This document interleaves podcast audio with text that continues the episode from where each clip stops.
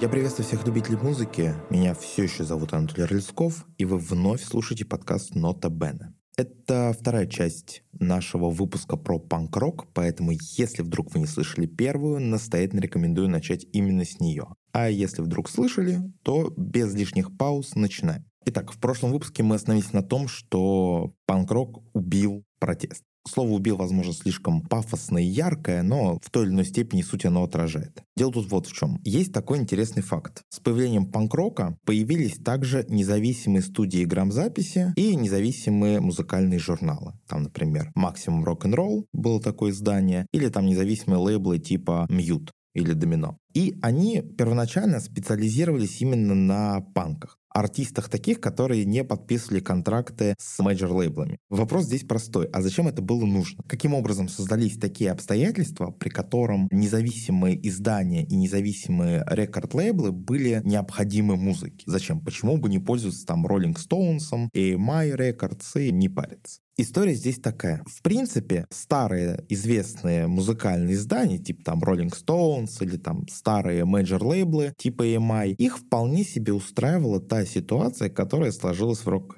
в рок-музыке. Были какие-то старые коллективы замечательные, Pink Floyd или Eagles. Они все были уже культурными ребятами, разговаривали на какие-то серьезные темы, делали такую хорошую музыку, которая в конце концов нравилась и сотрудникам студии грамзаписи, и самим журналистам. Им самим было по кайфу работать с этими замечательными музыкантами, никаких проблем творцы им не приносили, приносили только денежку, и денежку неплохую. И тут появляются панки. И казалось бы, да, вот новое какое-то такое явление, хорошо было бы о нем написать или заключить там контракты с этими людьми. А нет, издания писать о панках отказывались принципиально. Мы не будем, нам это не интересно, это какое-то там хулиганье, примитивные группы, что-то там э, рычат в микрофон, не надо. Мы вот лучше у Pink Floyd выходит альбом, Animals, по-моему, вышел у Pink Floyd там с свиньей, летающей над заводом. Вот об этом мы напишем. А панки, что там они, что они вписать? Студии грамзаписи также не желали никакого никакого дела с этими ребятами иметь. Почему? Ну, это какие-то отщепенцы, непонятно, принесут они вообще денежку или не принесут, ведут они себя плохо, зачем они нам нужны? Пускай они там у себя в болоте где-то тусуются подальше от нас, а мы тут вот занимаемся приятной культурной коммерцией. И бог с нами, и бог с ними. Исходя из этих факторов, так появились независимые журналы, которые писали о панк-музыке, и независимые рекорд-лейблы, которые специализировались на этом жанре. В первом выпуске мы, когда с вами говорили о группе The Velvet Underground, да, мы отметили, что к господину Луриду и господину Джону Кейлу мы еще с вами вернемся в процессе нашего разговора. Так э, вот, возвращаемся. Вот, например, Джон Кейл, он очень активно вписался в такую продюсерскую у него продолжали выходить, конечно же, и музыкальные работы. Одновременно он продюсерскую нишу почувствовал, понял, что это его. Начинал он в 70-х годах в начале. Дебютный альбом группы Stooges, о котором мы тоже говорили, он продюсировал. Продолжил и к 77-78 году он очень активно вот эти все панк-рок коллективы изучал и каким-то помогал записываться. Лурид вообще был лицом э, панк-журналистики. Так вышло, что то ли не очень ему хотелось, то ли интервью были скучные. Лурид давал очень мало какой какой-то информации изданием крупным, типа того же Rolling Stones. То есть там, да, что-то было, но не в больших количествах. И поэтому панк-журналы, там, в частности, Sniff and Glue, американское издание, оно очень хотело взять у него интервью и взяло. И разместили его, по-моему, на дебютном выпуске своем, на дебютной обложке, там внутри было с ним интервью. Он как бы тоже участвовал во всей этой панк-тусовочке. И вот панки в своем болоте живут и не тужат, и все у них хорошо. Кроме одного коллектива. Был один такой британский коллектив, не знаю, слышали вы о нем или нет, называется он Sex Pistols, они никаких проблем не имели ни с известными издательствами, ни с major-лейблами. Тонна материала о них, много предложений о контрактах, в частности, с EMI у них был дебютный контракт, они заключили, он, правда, там э, сразу же развалился, потому что пошли протесты по всей Англии, да как же так, вы хулиганье, они то на наши ценности посягают, а вы на этом наживаетесь. А у EMI какая была мотивация, что группа супер скандальная, супер популярная, популярные, почему бы не заработать на них денежки? Ну, в итоге под давлением общества они денежки на них наживать перестали. А как же так вышло? Вот почему, грубо говоря, почему вот именно Sex Pistols как объект обожания, музыкальное издательство и Major Label? А дело здесь в следующем. Что такое Sex Pistols? Давайте с музыкальной точки зрения попробуем проанализировать. Это, как бы так никого не обидеть, полупродюсерский проект. Главный там господин Мальком Макларен, о котором мы тоже говорили в первом выпуске в контексте группы York Dolls. Мальком Макларен поездил по Америке, послушал местных панков, вот где-то года 75-го, кто там был, 76-го. В основном на него впечатление, кстати, произвел Ричард Хелл, но о нем мы чуть-чуть подальше поговорим. И, значит, Мальком Макларен послушал концерты, пообщался с мальчиками, с девочками, почесал репу и подумал, хм, а почему бы нам не создать то же самое, только в Англии. Скандальный, грязный в музыкальном плане, энергичный панк-рок коллектив. Но при этом мы не просто создадим и будем его продюсировать, а мы вот эту вот хулиганско-протестную сущность панка, которая там есть, мы возведем ее в абсолют. Мы сделаем так, что коллектив будет настолько эпатажен, что о нем нельзя будет не писать. И таким образом мы будем продвигаться. Приезжает он в Англию, набирает эту вот колобуду, и они начинают играть. Дебют они, кстати, в какой-то там лондонской школе искусств, что-то типа такого, максимально непролетарские корни, непростые уличные ребята, а все сразу культурно и замечательно. Ну и, соответственно, группа становится настолько громкой и скандальной, они там что-то плюются в кого-то, грубят, всем дерутся, прямо с концертов приглашают поклонниц за кулисы, тогда так было не принято. их нельзя игнорировать. Sex Pistols из разряда музыкальных явлений перешло в разряд явлений социальных. О них говорила буквально вся Англия. Обычно они говорили, вот смотрите, какие они ужасные, но кому-то это нравились, и продавались они хорошо. И писали о них, скажем так, очень много.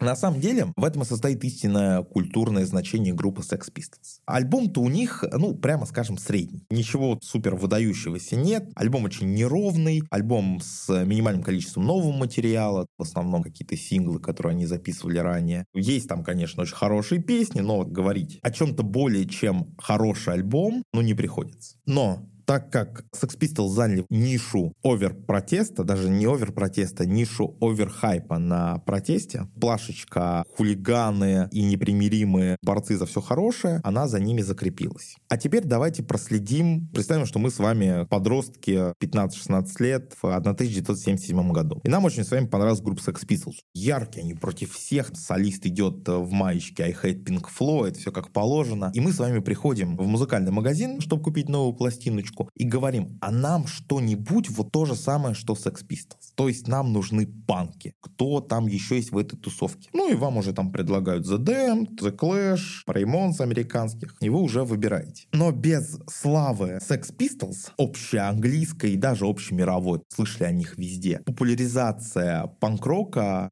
той мере, в которой она произошла в дальнейшем, была бы невозможна. И мы же с вами искали группы, похожие на Sex Pistols, соответственно, мы их и наделяем теми категориями, которыми мы наделяем группу Sex Pistols. Мы берем другой панк-рок альбом и говорим, вот это тоже протест, тоже хулиганы, тоже непримиримые борцы. Может, они не такие, может, они там максимально спокойные, как Элвис Костел, например. У него был такой первый припанкованный альбомчик, но тем не менее, так как он панк, имеет какое-то отношение к культуре, замечательно. Вот он такой же, как Sex Pistols вот этот вот наш импровизированный билборд со словом «протест» после Sex Pistols, он уже стоял за каждой группой, которая называла себя панк-рок группа по такой пьянке, да, давайте как-то немножко на вельсиком панков перейдем, грязновато у нас будет. Второй выпуск по такой пьянке. Протест он переходит из разряда тропа музыкального, стилистического приема, что, мол, вот он там может быть, может не быть. Если есть, то это какие-то идеалы, это там хорошо, это там отдельная какая-то протестная музыка из этого музыкального тропа протест переходит в формат коммерческого ярлыка. Чтобы быть коммерчески успешными на ниве именно панк-рока, нужно быть в протесте обязательно. Именно поэтому какие-нибудь там омерзительные группы, порнофильмы возьмем. Вот они хоть что-то протестуют. Чего протестуют? Там, зачем какие-то сытые панки продаются там э, очень хорошо, там на концерты ходят, что там зарабатывают. А все равно цепи надел и пошел, да я, да против, да все дела. То есть, ну, какая-то показуха, понятное дело. Но показуха, она ради чего? Она ради денежек. По итогу панк-рок не то чтобы протест убил, он его коммерциализировал. Но убил именно в том аспекте, что это теперь не просто на какое-то время, по крайней мере, это стал не просто музыкальный прием, это стал хорошим гарантом того, что у тебя будут денежки. С точки зрения обывателя, протест и панк очень синонимичны. Поэтому НВА, рэп-коллектив возьмем из там 90-х годов, конец 80-х, начало 90-х, вот они там тоже были достаточно протестными, и они были панки из мира рэпа. Настолько ассоциируют, что можно же слово протест менять на слово панк, и в принципе без потери смысла. Это все, что касается протеста.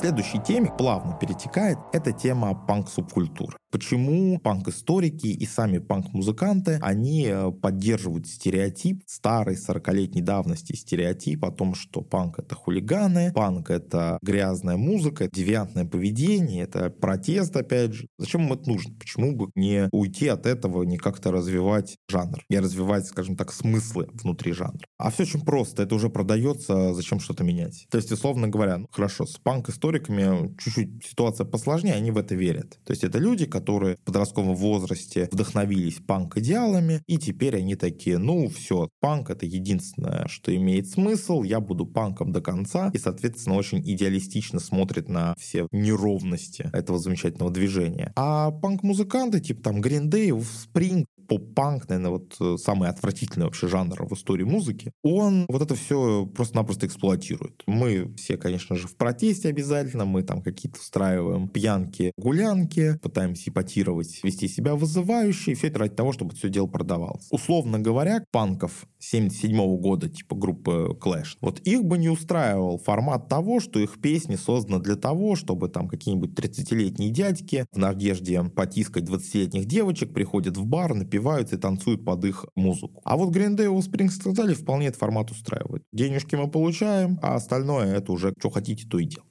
Самое забавное, что вот эта вот субкультура панка, которая панками всячески поддерживается, она самому панк-року очень навредила и вредит до сих пор. Понятно, что с 1977 года коллективов, которые в жанре панк-рока успешно себя проявили, их пересчитать по пальцам. Просто потому что жанр полумертвый, жанр старый, то есть это нужно какие-то находить новые смыслы, новые взгляды. Это не всегда делать хочется, да и зачем? Это как-то не проверено, лучше делать проверенное из наших пенатов, там какие-нибудь тараканы абсолютно омерзительные делали. По поводу субкультуры, которая педалируется панками, она перешла и в общественное сознание. То есть, вот вы подойдете к своим друзьям, как это сделал я, и спросите их, а что такое панк-рок, по твоему мнению? Услышите вы что-то вроде кривляния идиотизм, хулиганство, грязь, алкоголь, наркотики и какая-то дебильная трехаккордная музыка. И вот эти все дяди-панки, они вместо того, чтобы такие, не-не, ребят, вы слишком глупо понимаете значение слова панк, на самом-то деле, вот они это все убирают и говорят, да, да, вы абсолютно правы, мы именно такие, мы протестуем, мы готовы просто горы свернуть, э, три аккорда, а смысл, все, что нам надо, это вы там своими подачками денежными успокаиваете себя, делаете там какую-то форматную музыку, потому что сами они делают форматную музыку и немало зарабатывают. А вот мы-то, мы-то на самом деле за идеалы. Ну,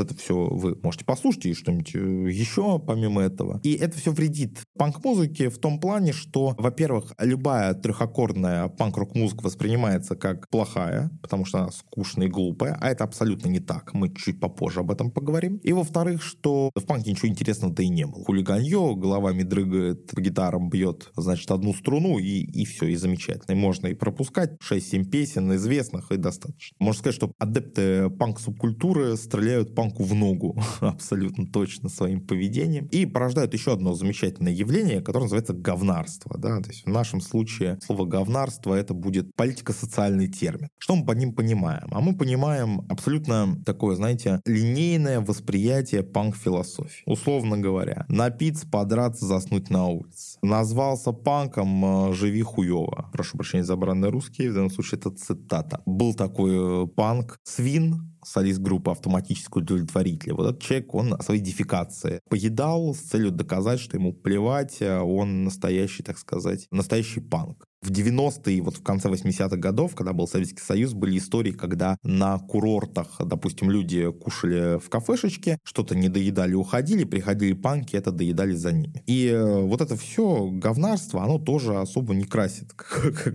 как вы понимаете. Не увлекает умы интеллектуалов таким, М, человек доел за кем-то в ресторане, надо узнать, а что им движет? Вот, то есть, ну, понятное дело, что протест, который первоначально был рекламой панк жизни, сейчас стал антирекламой после того, как попал в широкие массы народных философов.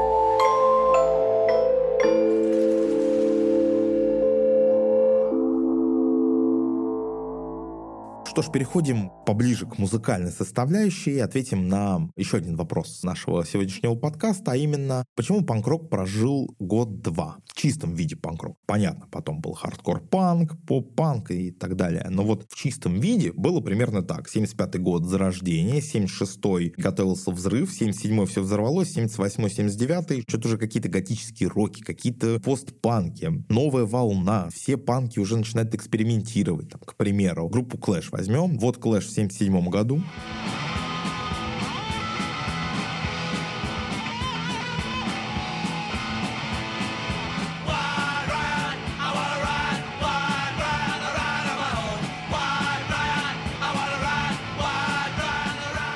Звучат они вот так, а вот так звучат Clash 79 года.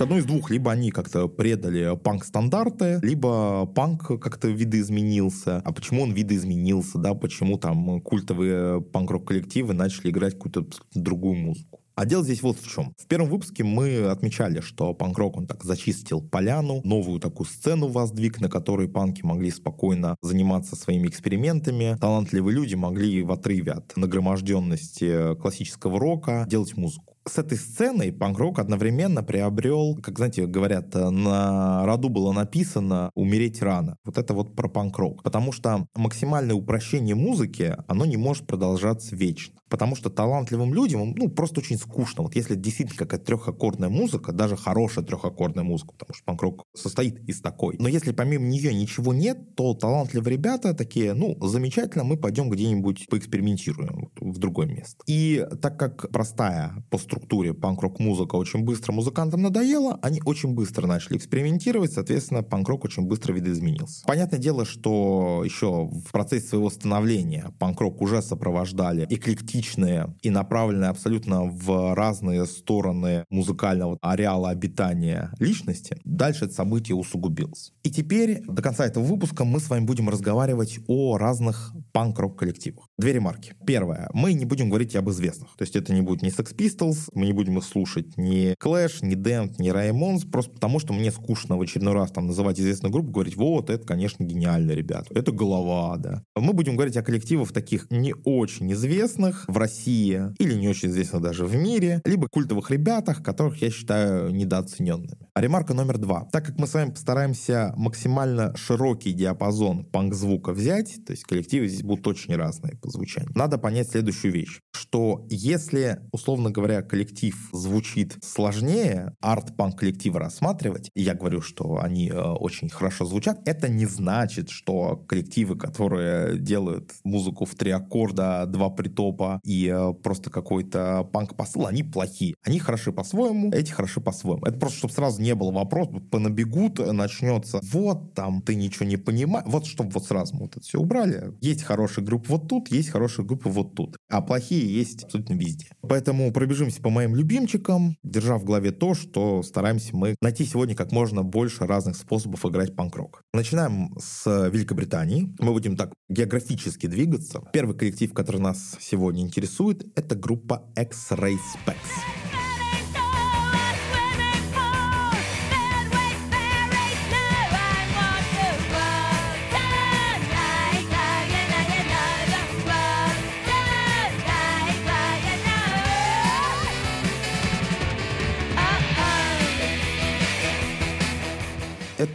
Женский панк-рок коллектив. Чем он был известен, чем он был хорош, помимо замечательного альбома? Известен он стал благодаря своему женскому составу. В панк-роке, чтобы солистка группы была девушка, это и так большая редкость. А тут еще и девушка-англичанка, но при этом она метиска, да, то есть она не этническая англичанка. Газеты тут же начали писать хвалебные отзывы, всячески форсить эту замечательную группу. Надо сказать, что, несмотря на то, что критики ее любили, группа была хороша. То есть вот обычно, когда критики любят но, здесь эта формула не работает. Группа хороша. Альбом, конечно, неровный. Вышел там второй у них в каком-нибудь 2014 году, но мы его не считаем, потому что спустя 40 лет выпустили какой-то проходной музыкальный продукт. Вот это все нам не интересно. Нам интересует талантливая музыка, а это их дебютник. Очень рекомендую послушать. Давайте там что-нибудь еще оттуда проиграет в нашем подкасте.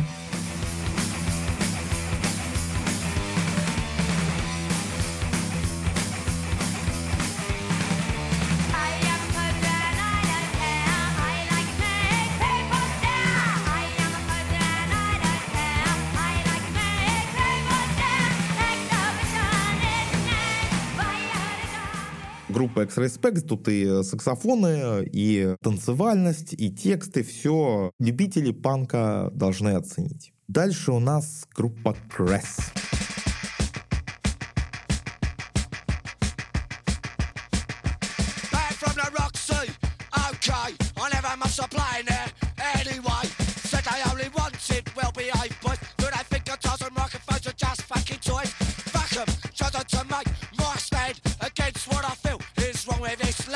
Косвенно в эту группу очень хорошо знаете. Все вы слышали выражение «punk's not dead». Откуда оно пошло? Где-то там в 82-83 году, где-то там, коллектив под названием Exploited записал песню одноименную «Punk's not dead», звучал она вот так.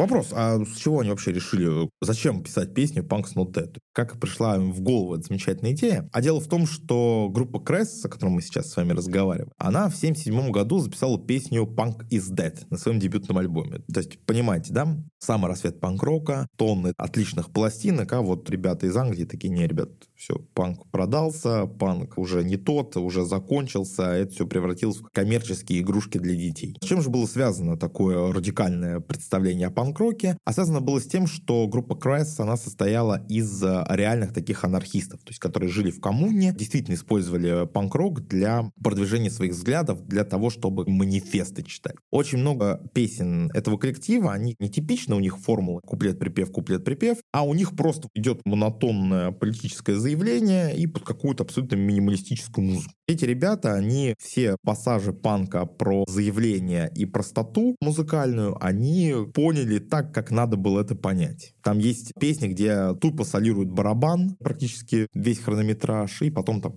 гитара подключается, то есть все максимально животно-примитивно. Еще один интересный факт, прежде чем мы закончим об этом коллективе разговаривать, когда группа образовалась, они заявили, что в 1984 году они распадутся. И распались они аккурат в 1984 году. Группа культовая, группа, которую до сих пор помнят в Англии, каждый уважающийся панк нашивку Крэс носит, конечно же. Если вдруг вы не слышали, очень рекомендую познакомиться. Возможно, это то, что вы искали. Такая вот незамутненный, чистый, как слеза младенца, панк-рок. Ну и давайте еще под конец послушаем с их первого альбома и закончим.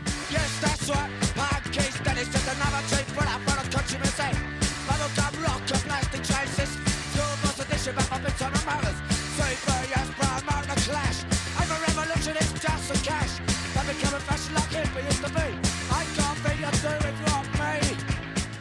Следующий коллектив британский, о котором мы сегодня поговорим, это группа Buzzcocks.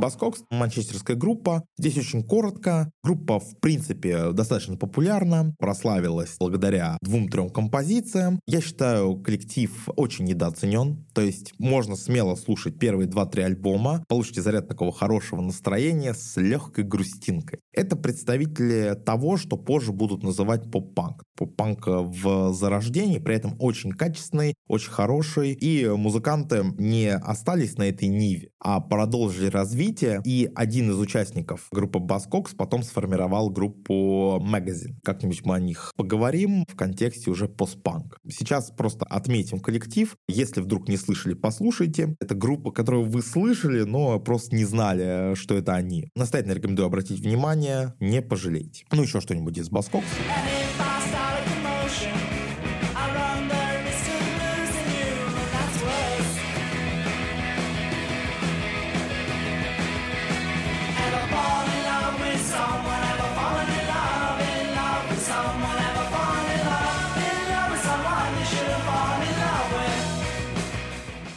Продолжаем. Следующий, четвертый из пяти коллективов, о которых мы сегодня поговорим, называется The Adverts.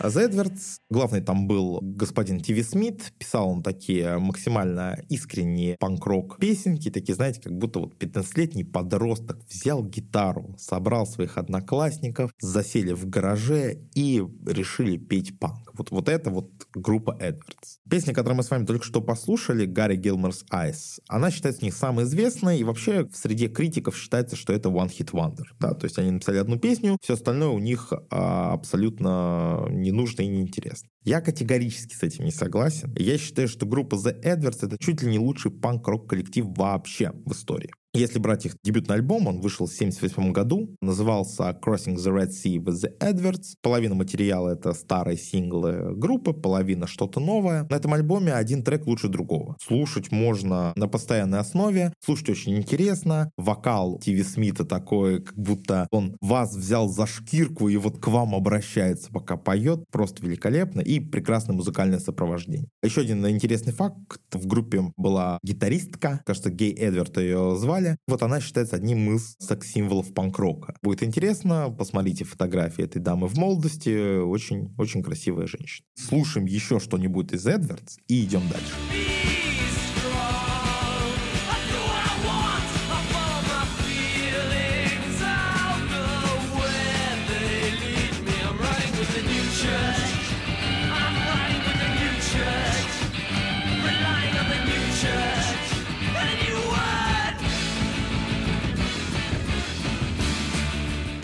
И заканчиваем мы с вами английскую тематику нашего выпуска на группе Wire.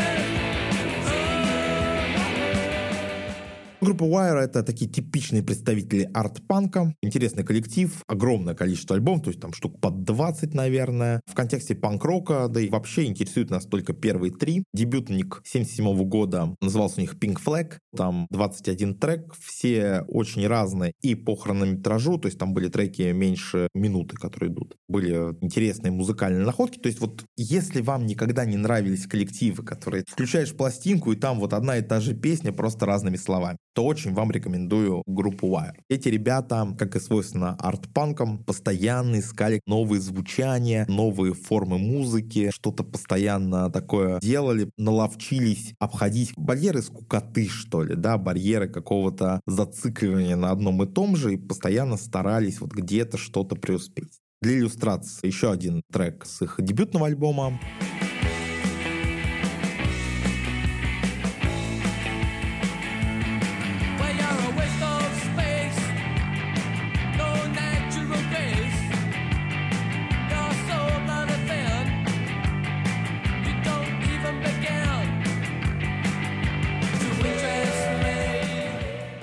Через год, по-моему, вот в 78 у них вышел второй альбом, там композиции звучат уже вот так.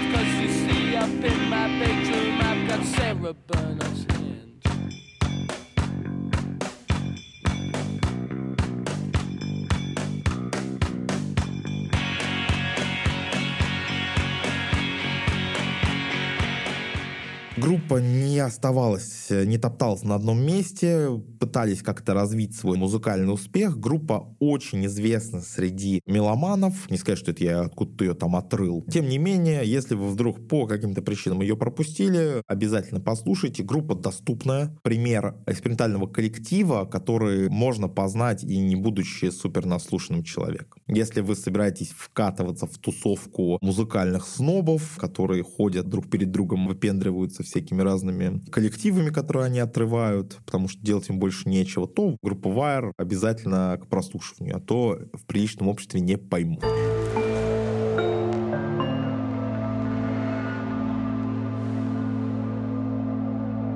Закончили мы с Великобританией, пересекаем Ла-Манш и приходим во Францию. Что нам вообще во Франции интересно? Принято считать, что во французском панке был один интересный коллектив, это группа «Телефон», он же самый известный. Проблема в том, что группа «Телефон» мне никогда не нравилась. Звучат они вот так.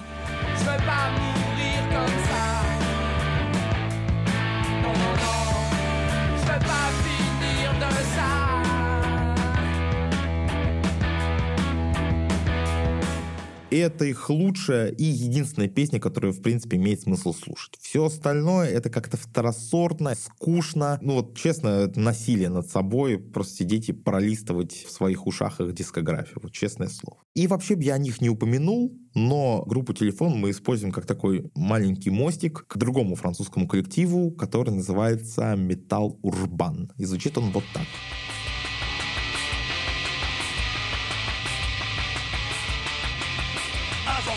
Liberté. Fiché, traqué, matraqué. Face aux nervis camouflés. Solide gardien de l'abri. Payé armé pour nous tuer. Assassine, l'état dans la poche. Je te jure. Не уверен, что называется металл урбан. Я не особо хорошо говорю на французском, знаю пять фраз, поэтому, возможно, поэлегантнее произносится. На самом деле будем считать, что я идеально владею французским, но так как выпуск про панк-рок, я в оппозицию к франкофонам становлюсь и буду коверкать их слова как только пожелаю. Что это за металл урбан? Кто это такие? Это ребята, которые играли такой очень грязный, очень плохо записанный, но при этом панк-рок с изюминкой. Песня, которую мы с вами только что послушали, называлась на Пари Макис, или как так, ну, парижские мятежники, или там парижские партизаны, это вообще был хит. Так о группе-то особо никто не знает, кроме, опять же, вышеупомянутых снобов. Песня где-то в чартах мелькала, и помимо нее никто ничего и не вспомнит. А очень зря. В 1980 году у этой группы выходит э, первый и единственный полноценный альбом, и его вы, кстати, можете увидеть на обложечке нашего подкаста. Там такая птичка черная. Это вот обложечка дебютника Metal Urban. Альбом в высшей степени хорош. Его чуть-чуть тяжеловато слушать, то есть он так, э, скажем, записан очень неаппетитно, немножко давит на уши. Но, в принципе, если вы привыкли к таким коллективам, которые не щедры на благозвучие, то Metal Urban — это абсолютно ваш выбор. Группа фантастическая, великолепная, преступно недооцененная. Я считаю, что в России ее просто обязаны услышать. Что-нибудь еще послушаем с этого альбома tomorrow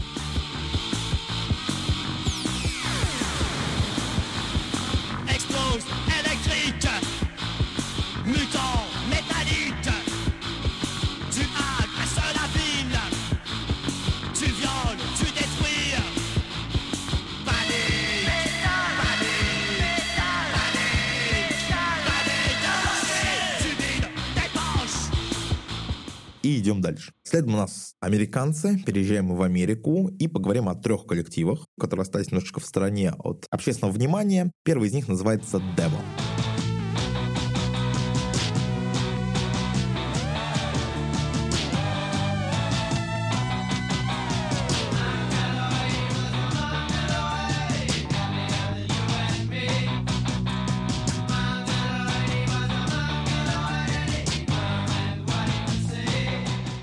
Дева — это группа панк-концептуалистов, которые решили, что общество и человечество в целом, оно постоянно деградирует во всех смыслах, начиная от генетического, заканчивая политическим. И об этом поют, и это доказывают. Например, вот песню, которую мы с вами только что послушали, называется она «Монголоид». Не как в прямом переводе хочется сказать, что это просто какой-то человек с узкими глазами. Нет, в английском «монголоид» — это человек отсталый в развитии, скажем так. И вот именно такую персону выбрали группа Devo как героя для своих композиций. Да, согласитесь, не каждый будет воспевать в своем творчестве таких вот людей, а вот Devo делает это прекрасно, делает это убедительно, еще и всех убеждает, что вот, ребят, так и надо надо. Коллектив по звучанию это такой панк-рок с электроникой, с поиском новых музыкальных идей, но при этом замкнутый формат такой немного издевательской музыки из-за чего группе не удалось очень долго прожить. Если первый альбом и второй были просто прекрасны, третий хороший, дальше можно не слушать, там просто скучно. Группа исписалась, к 80-м годам ничего интересного они не производили, тем не менее произвели они до этого много прекрасного, то есть первые три альбома, давайте там что-нибудь еще из их творчества послушаем.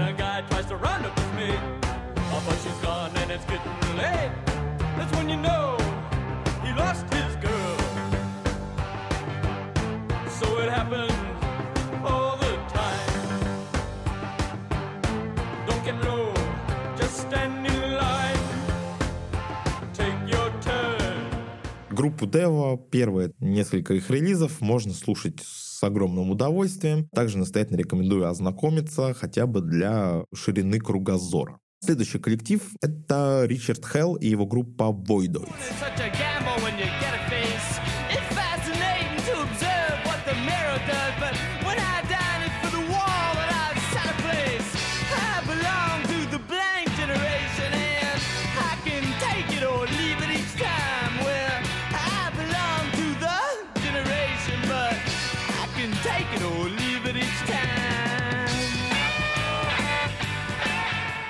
О Ричарде Хелле мы немножечко поговорили в контексте Sex Pistols, поговорим сейчас поподробнее. Вообще, я небольшой фанат группы Voidoids. Мне они кажется немножко скучноваты. Но в контексте панк-рока группа очень важная, и важна она по двум причинам. Первый, это, собственно говоря, сам Ричард Хелл. Человек максимально заметный в панк-тусовке. Сначала он играл в группе Television вместе с Томом Верленом и Ричардом Ллойдом. Композиция Blank Generation, которую мы послушали, она вот еще со времен Television э, находится в репертуаре Хелла. Дальше он поиграл с группой Heartbreakers, записал вместе с Диди Рамоном песню Chinese Rocks.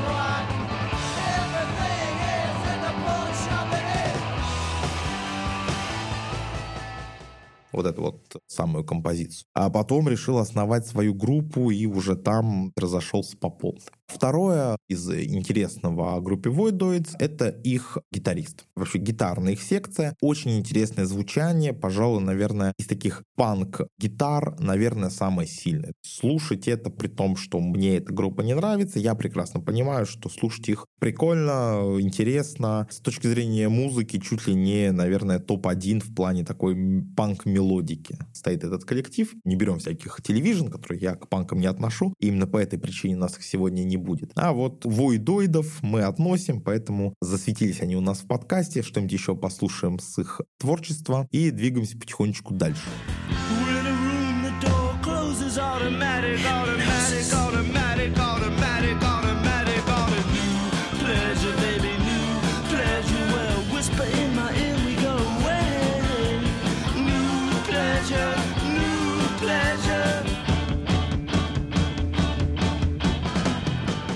Последняя ремарочка про коллектив Ричарда Хелла. Интересный философский пример. Все вы наверняка люди умные, знаете про концепцию смерти автора, про то, что автор не имеет такого абсолютного права диктовать смысл своего творчества, что смысл — это троп, то, чего может вообще не быть в произведении и так далее. Ричард Хелл это прекрасно иллюстрирует эту концепцию. Песня Blank Generation, которую мы слушали в самом начале, Хелл задумывал как критику поколенческих песен. Типа там My Generation The Who.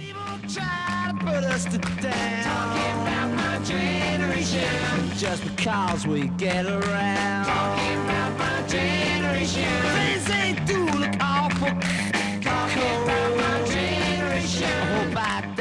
forget all.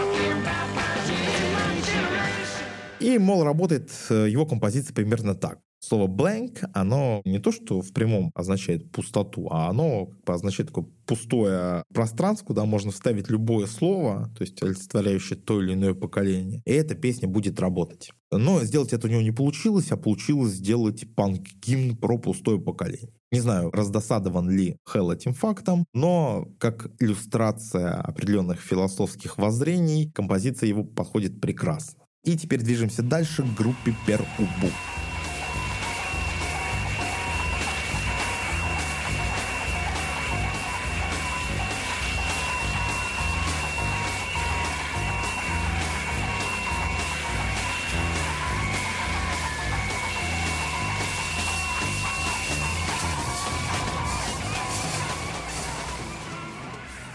коллектив из штата Агая. Дэвид Томас там солировал. Это еще один представитель арт-панка, крайне интересный коллектив, коллектив, который определил свое время лет, наверное, на 5 на 6. Чтобы вы понимали, вот эта вот темная, готично-постпанковая, экспериментальная вещица, которую мы только что послушали, она датирована 75 годом, 1975 хотя весь постпанк Бамонт, он будет только там в 78 году как-то э, заявлять о себе впервые. Первую сделали это еще в 75-м, потом также нашли очень много новых интересных музыкальных решений, чем немножечко опередили даже новую волну. Коллектив в высшей степени талантливый, в высшей степени интересный. Возьмем там дебют дебютный их альбом, назывался он Modern Dance, да, современный танец. Послушаем что-нибудь оттуда.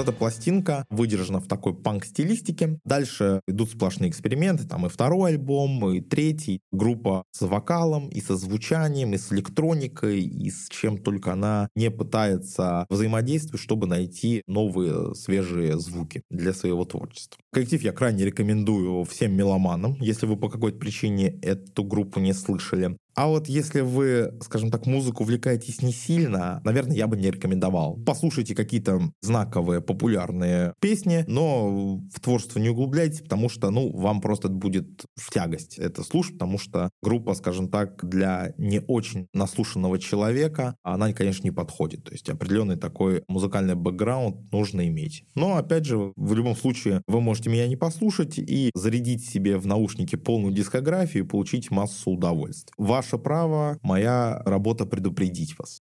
И последняя страна, на которой мы закончим нашу с вами панк-географию, это Австралия, родина кенгуру и родина одного замечательного панк-рок коллектива, который называется Radio Birdman.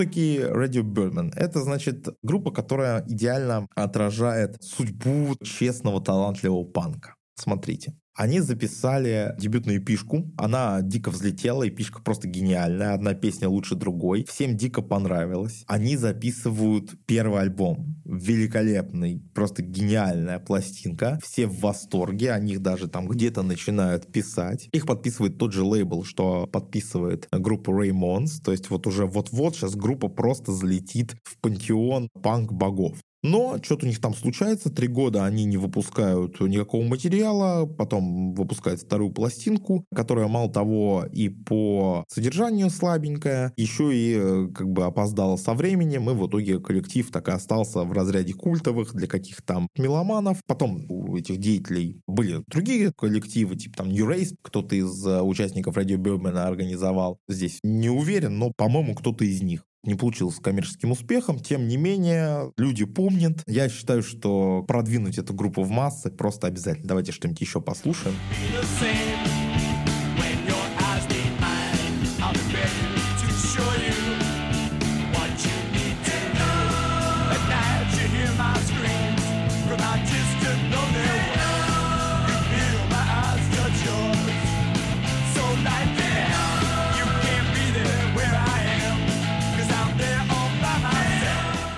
По звуку не сказал. Это коллектив, который больше обращается не столько к американскому панку за вдохновением, сколько к американскому протопанку интересные звуки, интересное композиционное построение песен, оно связано именно с тем, что ребята вдохновлялись там MC5 и гип-попом. На первом альбоме даже есть э, кавер на песню TVI, он, по-моему, альбом открывает как раз. Поэтому не совсем типичный, наверное, для вот 77 -го года вокально-инструментальный ансамбль, так его назовем, но заслужит вашего внимания. Прекрасная группа. Очень-очень рекомендую ознакомиться.